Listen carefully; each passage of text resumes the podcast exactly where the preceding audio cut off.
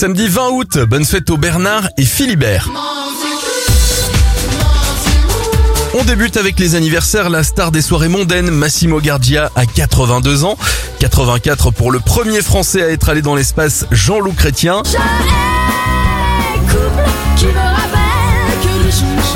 46 pour la chanteuse Anaïs. Les événements, l'agence France Presse, l'AFP, est créée en 1944. En 1980 sort le film Star Wars, l'Empire contre-attaque. Et en 2009, quelques jours après avoir battu le record du 100 mètres, le sprinter jamaïcain Usain Bolt récidive en battant le record du monde du 200 mètres avec un temps de 19,19 secondes.